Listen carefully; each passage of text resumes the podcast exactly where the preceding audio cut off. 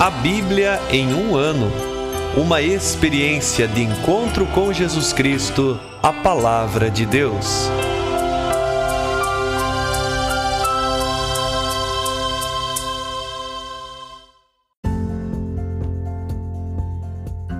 Olá, eu sou Ivonei, seminarista da Diocese de Ponta Grossa, Paraná. Você está ouvindo o podcast A Bíblia em um ano. Usando um plano de leitura cronológico, vamos ler a Bíblia inteira em 365 dias, descobrindo como a história da salvação se desdobra e se atualiza em nossas próprias vidas e na vida da Igreja. Estamos usando a Bíblia Católica com a tradução oficial da CNBB, a Conferência Nacional dos Bispos do Brasil. Você pode baixar o plano de leitura completo por meio de um link que você encontra na página do Instagram, a Bíblia.em um ano, ou no facebook.com.br seminariopg. Inscreva-se nesse podcast por meio da plataforma que preferir para receber as notificações diárias de nossos episódios.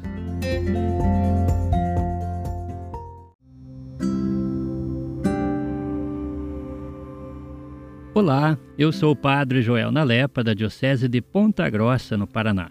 Antes de iniciarmos a leitura e a escuta dos textos bíblicos propostos para hoje, Vamos pedir que o Espírito Santo ilumine nossa mente e nosso coração para que a palavra de Deus frutifique em nossas vidas. Em nome do Pai, do Filho e do Espírito Santo. Amém. Vindo Espírito Santo, enchei os corações dos vossos fiéis e acendei neles o fogo do vosso amor. Enviai o vosso Espírito, e tudo será criado, e renovareis a face da terra. Oremos. Ó Deus, que instruístes os corações dos vossos fiéis com a luz do Espírito Santo, fazei que apreciemos retamente todas as coisas, segundo o mesmo Espírito, e gozemos sempre de Sua consolação. Por Cristo nosso Senhor. Amém.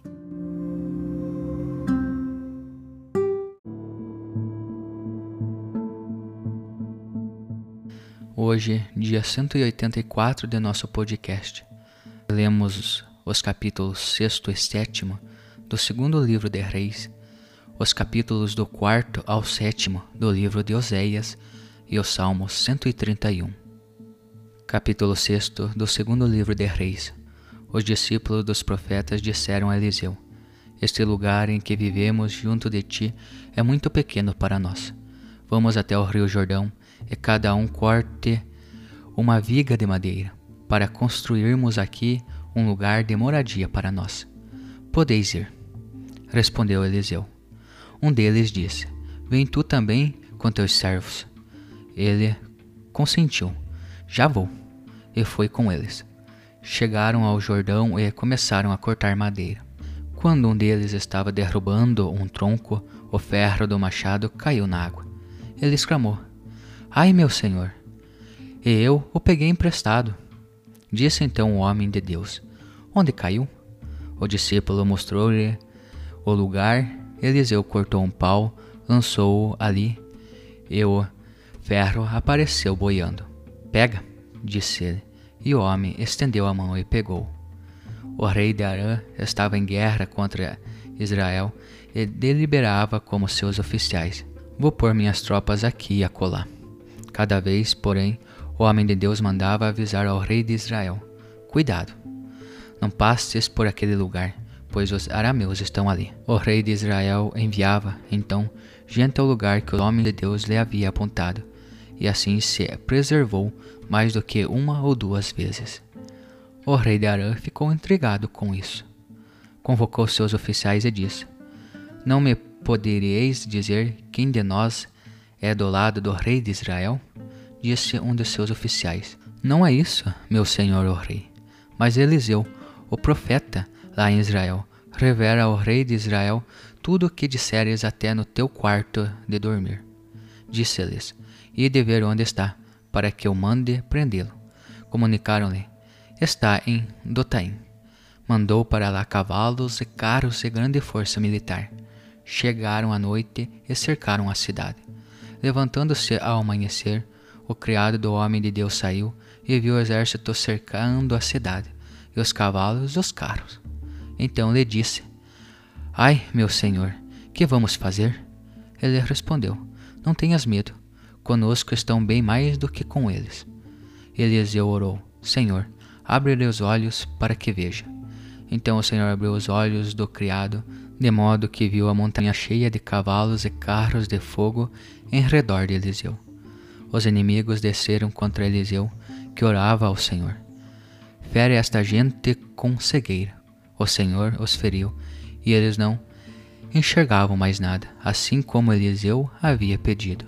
Disse-lhes Eliseu: Não é este o caminho, nem esta cidade.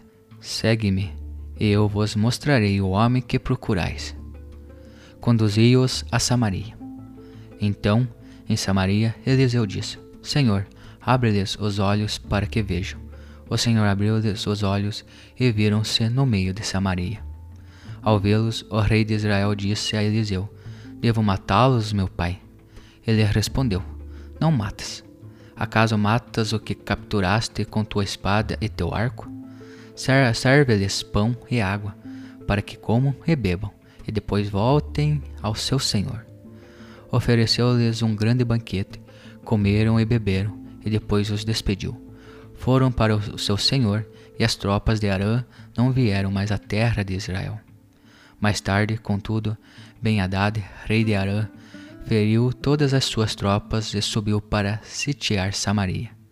Houve grande fome em Samaria, e o cerco foi tão prolongado que vendiam uma cabeça de jumento por oitenta ciclos de prata, e um copo de esterco de pomba varia cinco ciclos de prata.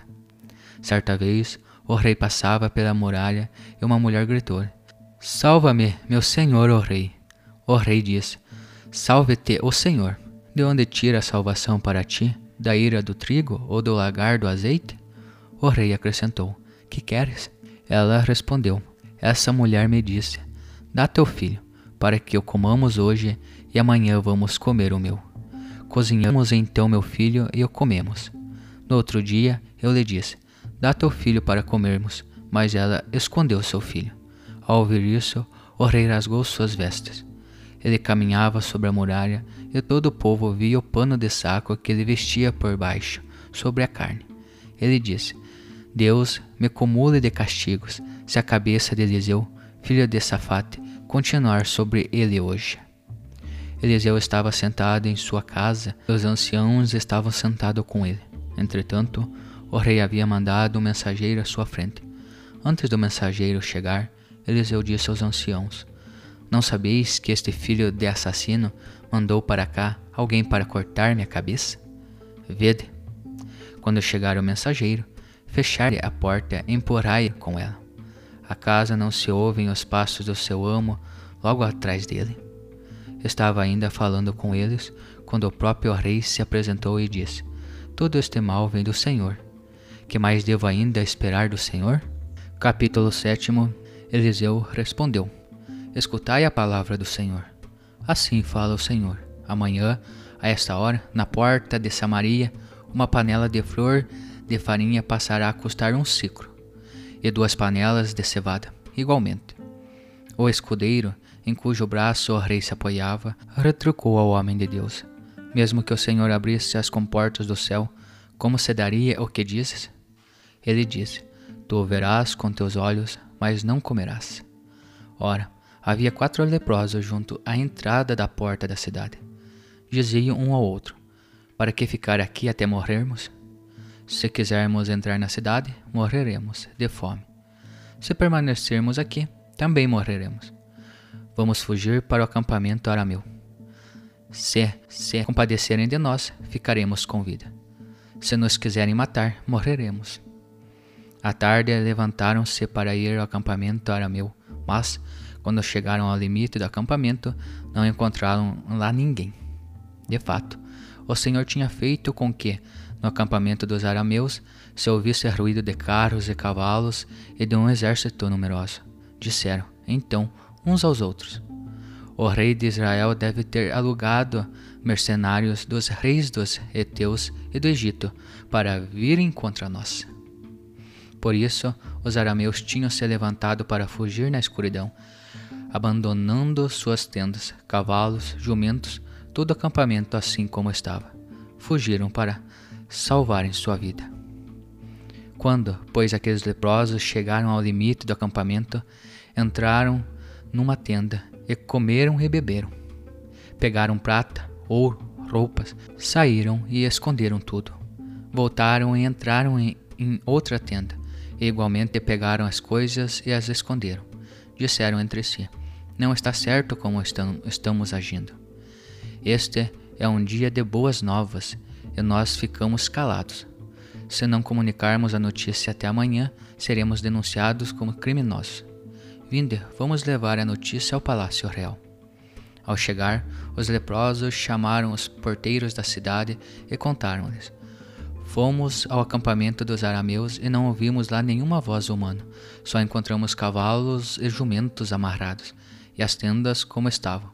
Os porteiros gritaram e deram a notícia no interior do palácio do rei.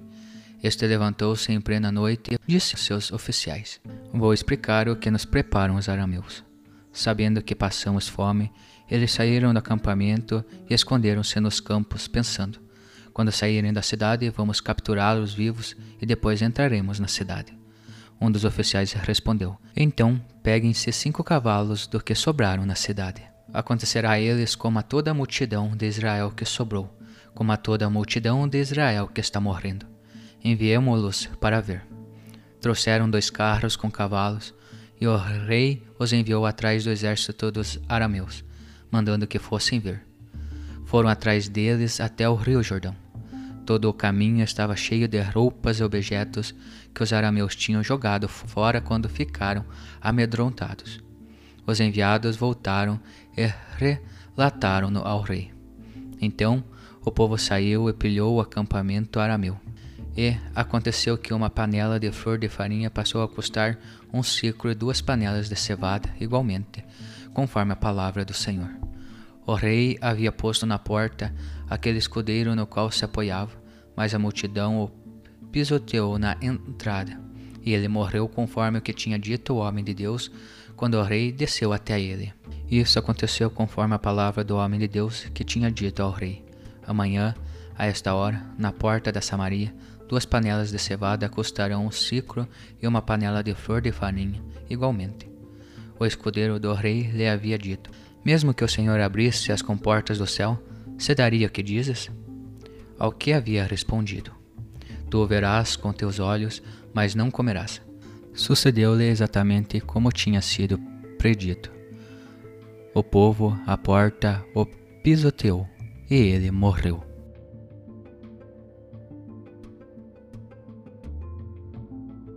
Capítulo 4 do livro de Oséias Ouvi a palavra do Senhor, filhos de Israel, porque o Senhor abre um processo contra os habitantes da terra, pois não há fidelidade, nem amor, nem conhecimento de Deus na terra.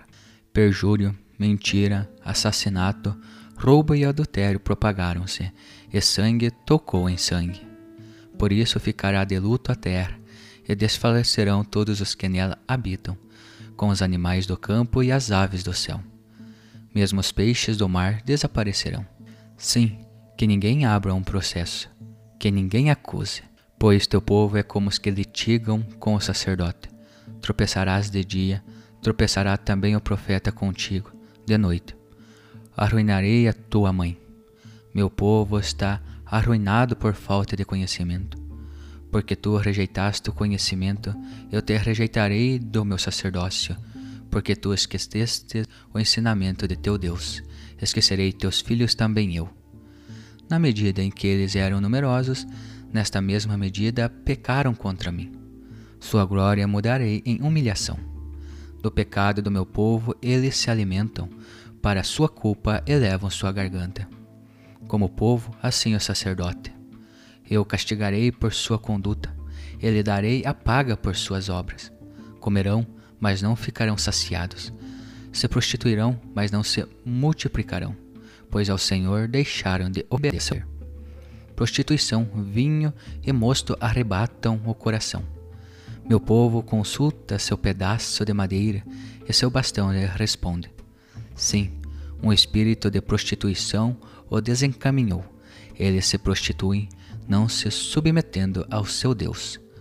Sobre os cumes dos montes oferecem sacrifícios, e sobre as colinas queimam incenso, embaixo do carvalho, do choupo e do terebinto, pois sua sombra é boa. Por isso, vossas filhas se prostituem e vossas noras cometem adultério. Não castigarei vossas filhas por se prostituírem, nem vossas noras por cometerem adultério, porque são eles que se apartam com as prostitutas, e com as prostitutas sagradas oferecem sacrifícios. E o povo não compreende, caminha para a ruína. Se tu, Israel, te prostituís, que não pague a culpa, Judá. Não vades a Gigal, não subas a Bet-Aven, não jureis pela vida do Senhor. Já que como novilho rebelde, rebelou-se Israel. Agora o Senhor os apacentará como cordeiro no prado. Efraim está ligado aos ídolos. Abandonam. Tendo-se acabado sua bebida, entregaram-se à prostituição. Seus chefes queimaram de amor pela ignomínia. Um vento os envolveu em suas asas serão cobertos de vergonha por causa de seus sacrifícios. Capítulo 5 Escutai isso, sacerdotes, prestai atenção, casa de Israel, casa do rei, prestai ouvidos, pois para vós é a sentença. Porque sois um laço em Masfa, uma rede estendida no Tabor. As perversões em Sitim, eles aprofundam, mas eu sou um castigo para todos eles. Eu conheço Efraim e Israel não me está oculto porque agora tu te prostituis, Efraim, contamina-se Israel. Suas obras não permitem que se voltem para o seu Deus, pois um espírito de prostituição está em seu meio, e não conhecem o Senhor. Orgulho de Israel testemunha contra eles. Israel e Efraim tropeçam em sua culpa. Tropeça também Judá com eles. Com seu rebanho e seu gado caminham para buscar o Senhor, mas não o encontram ele se afastou deles. Ao Senhor traíram, pois geraram filhos bastardos. Agora a lua nova os devorará, a eles e a sua herança. Tocai o chofar em Gabá, a trombeta em Ramá, dai alarme em Bet-Aven. Atrás de ti, Benjamim. Efraim será uma ruína no dia do castigo. Entre as tribos de Israel, dou a conhecer algo que é certo. São os príncipes de Judá, como aqueles que removem fronteiras. Sobre eles derramarei, como água, meu furor. Efraim está oprimido, maltratado o direito, pois ele pôs-se a ir atrás do que é vão. Mas eu, eu sou como pus para Efraim, e como cárie para a casa de Judá.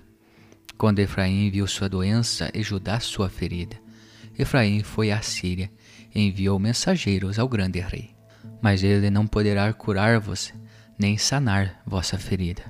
Pois eu sou como leão para Efraim, como filhote de leão para a casa de Judá. Eu mesmo despedaçarei e irei embora, carregarei e não haverá quem livre. Vou-me embora, voltarei ao meu lugar, até que espiem sua culpa e busquem a minha face. Na sua angústia, eles me procurarão.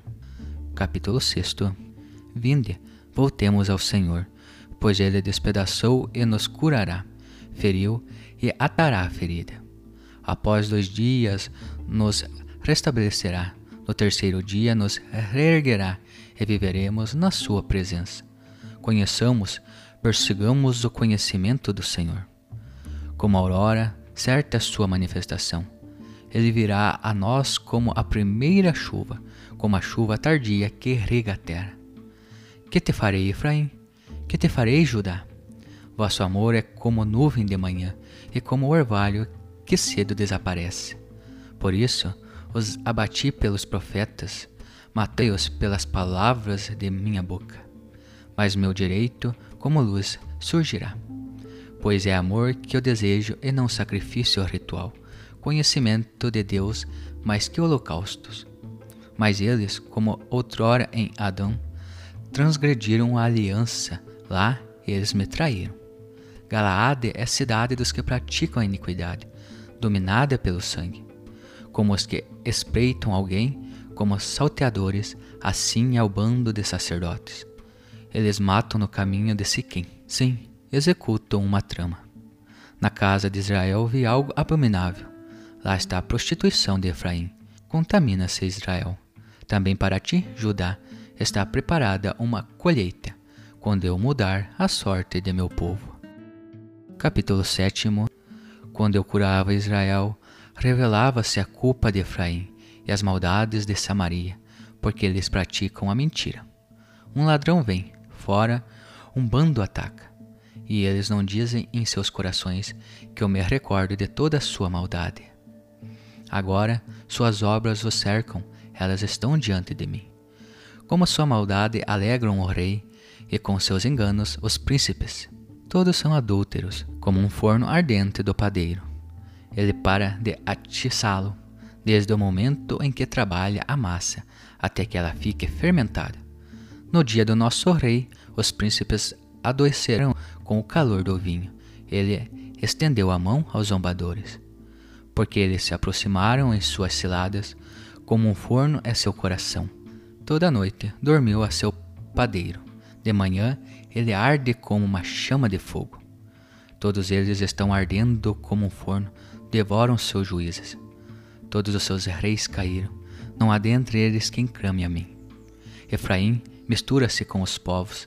Efraim é um pão de forno que não foi virado. Estrangeiros devoram sua força mas ele não percebe. Mesmo os cabelos brancos se espalham nele, mas ele não percebe. O orvalho de Israel testemunha contra ele, mas eles não retornam ao Senhor, seu Deus. E não buscam em tudo isso. Efraim tornou-se uma pomba ingênua, sem reflexão. Chamam pelo Egito, vão à Síria. Quando eles forem, estenderei sobre eles minha rede, como uma ave do céu os derrubarei eu os aprisionarei ao ouvir ao seu bando. Ai deles, porque fugiram de mim. Ruína para eles, porque se rebelaram contra mim. Eu mesmo os libertaria, mas eles disseram falsidade contra mim. Não clamaram por mim em seus corações, quando gemiam em seus leitos. Pelo trigo e pelo mosto eles se agitavam, eles se afastavam de mim. Eu adestrei, fortifiquei seus braços, mas contra mim eles tramam o mal. Eles se voltam para quem não pode ajudar. São como arco frouxo, seus príncipes cairão pela espada, por causa da insolência de sua língua. Isto será para eles escárnio da terra do Egito.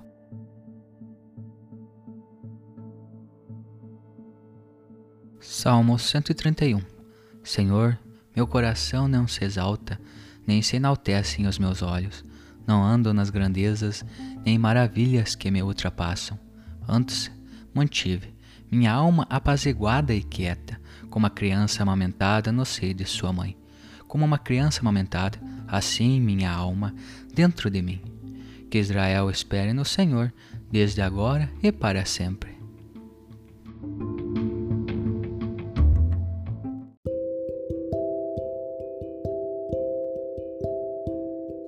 Olá, eu sou o Padre Wilson da Diocese de Ponta Grossa, no Paraná.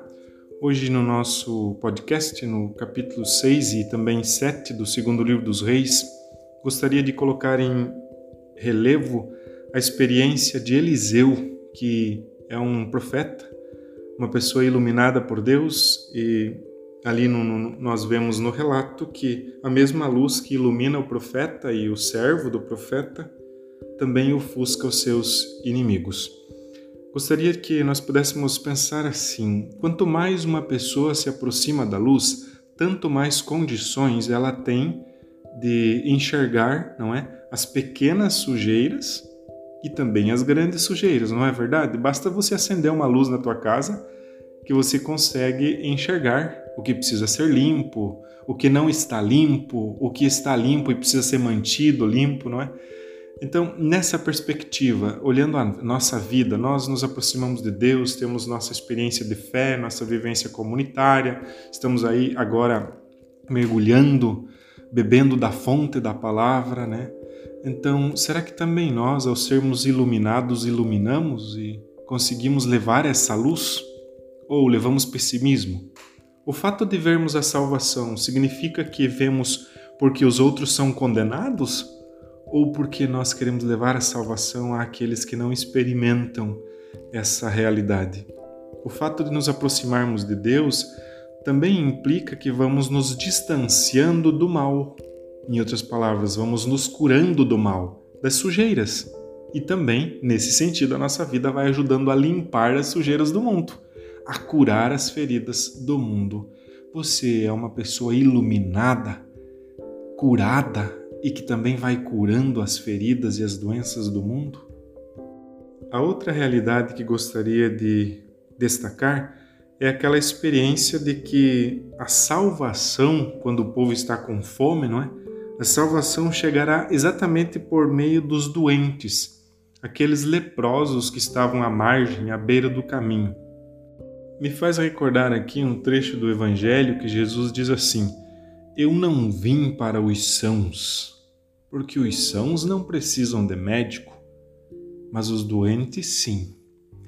Então, quando a vida, não é, reclama na doença por uma ação, como a gente lida com as nossas doenças, com as dificuldades, com a dor na vida humana, a tua, a minha dor, física também. Aqueles leprosos que estavam à beira do caminho a ponto de desistir, não é? A própria dor, a fome, os faz buscar, os faz arriscar, e parece justamente que o último risco pode trazer a salvação. Quando se arrisca tudo, se arrisca confiar, se arrisca lançar-se de fato na providência, nas mãos de quem ou a quem nós pertencemos de verdade, que é Deus, então se encontra a salvação. Meu irmão, minha irmã, não se pode desprezar nada do que é humano. Dando um salto para o livro do profeta Oséias, nós continuamos naquele tema da infidelidade. No último podcast falamos que uma origem pode ser os pecados ou vícios de estimação. E agora, dando um salto aqui dos capítulos 4 ao 7 que lemos, é possível perceber que a infidelidade tem agora outros, outros aspectos, que seriam os ídolos e os impérios ocupam o lugar do que seria o amante, digamos assim. Então, a segunda realidade aí que pode levar à infidelidade é a busca de vantagens, vantagens para si, né? algo que traga uma recompensa, um prazer secundário, uma vitória sobre alguma uma vantagem, literalmente. Meu irmão, minha irmã, você é alguém que busca sempre por vantagens. É preciso olhar a tua fidelidade. Quem busca sempre vantagens pode correr o risco de ser infiel. Nesse sentido, gostaria de convidar você para que concluamos hoje rezando aquele versículo primeiro do Salmo 131. Senhor, meu coração não é ambicioso, nem meus olhos são altaneiros. Não corro atrás de grandezas, nem de maravilhas que me superam.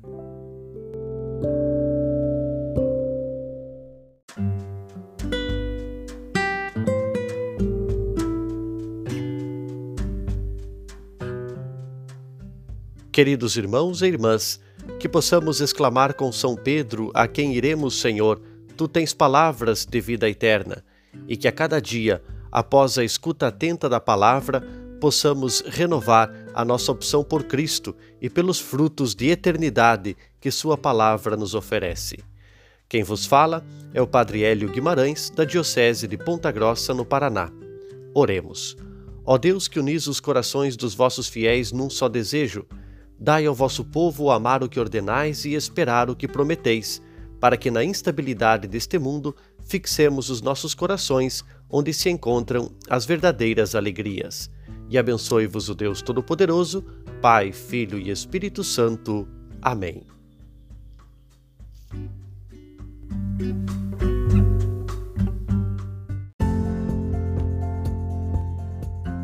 Você acaba de ouvir mais um episódio do podcast A Bíblia em um Ano. Continue nesse bom propósito de ouvir, ler e praticar a palavra de Deus. Rezemos por todos que estão fazendo este caminho de leitura da Bíblia. Procure também participar da sua comunidade. A permissão para uso do plano de leitura The Bible in a Year com o padre Mike Schmitz e Jeff Kevins foi concedida por Ascension. A versão original pode ser baixada em ascensionpress.com. Todos os direitos desse plano estão reservados à Ascension. Os demais conteúdos do podcast não são criados, revisados ou apoiados por Ascension. Até amanhã!